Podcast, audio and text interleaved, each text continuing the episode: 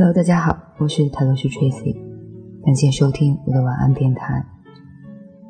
接下来分享这篇文章，他一定是在说我，你的自我防备真的有必要吗？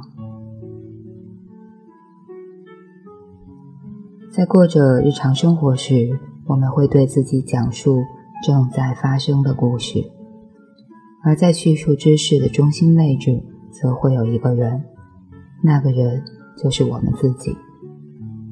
当我告诉自己某人如何缺乏体谅，或者待人糟糕；当我告诉自己拖延耽搁并无问题，因为自己感到疲惫并且情绪不佳，我就是处在这部生活电影的中心位置。它是以我为中心的，关于自己生活。和周围一切事物的持续发生的故事，我肯定你能感同身受，你也身处自己人生电影的中心位置，这很自然，这样做也没有什么不对之处。但是，从这种以自我为中心的世界观出发，会产生一些困难和麻烦。我们把其他人的行动解读为与自己相关，对方要么就是在帮助我们，要么就是在伤害我们。他们要么在给予我们想要的结果，要么就是在阻碍我们得到想要的结果。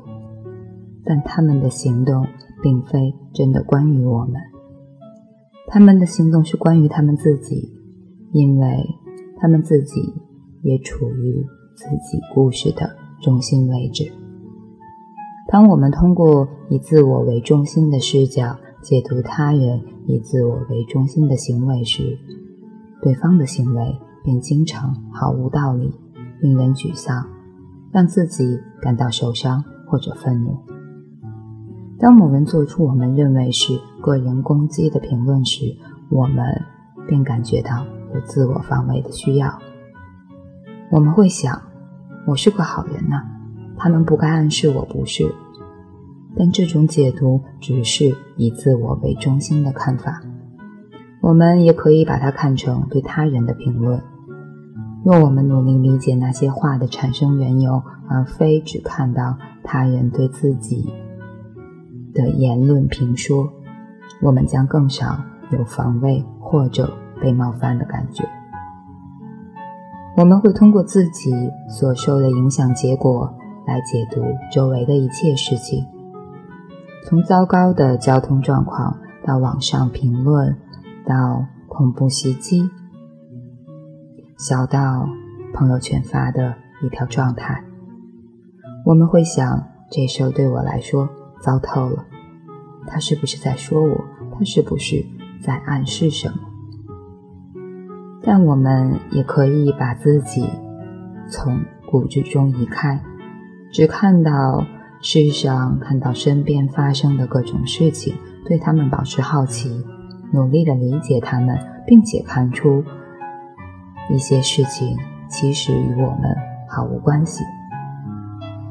再次说明，用这种方式解读一切事情很自然、很正常。但是你也能看出它会产生问题，妨碍理解和同情。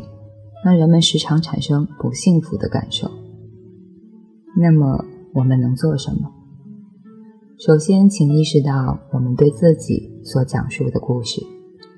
接下来，请看出我们把自己放在了故事中心的位置。再看我们能否把自己从故事的中心位置移开。倘若我们不会身处其中，那故事又会怎样？在我看来，其中某个故事可能会变成这样：多么有趣！我们能从中学到什么？我们可以理解什么事情呢？有人正在说着或做着某事，那些事情很可能是关于他们自己。我如何能更好地理解他们呢？他人说着和做着的事情中存在困难和不幸之处，我如何？对他们报以同情，并给予他们关爱呢？当我这样做时，自己其实未能经常这样做吧。我一直在内心面对的困难会得以减轻，自己的专注力也会转向理解并体恤他人，看看自己如何能给予对方同情。当然了，并非真正的把自己从故事中移开，我们仍然在故事里。只是没有处于必要的中心位置。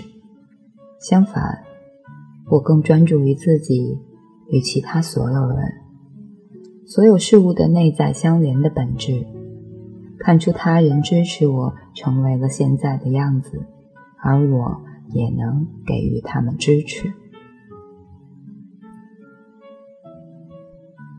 以上就是这篇文章。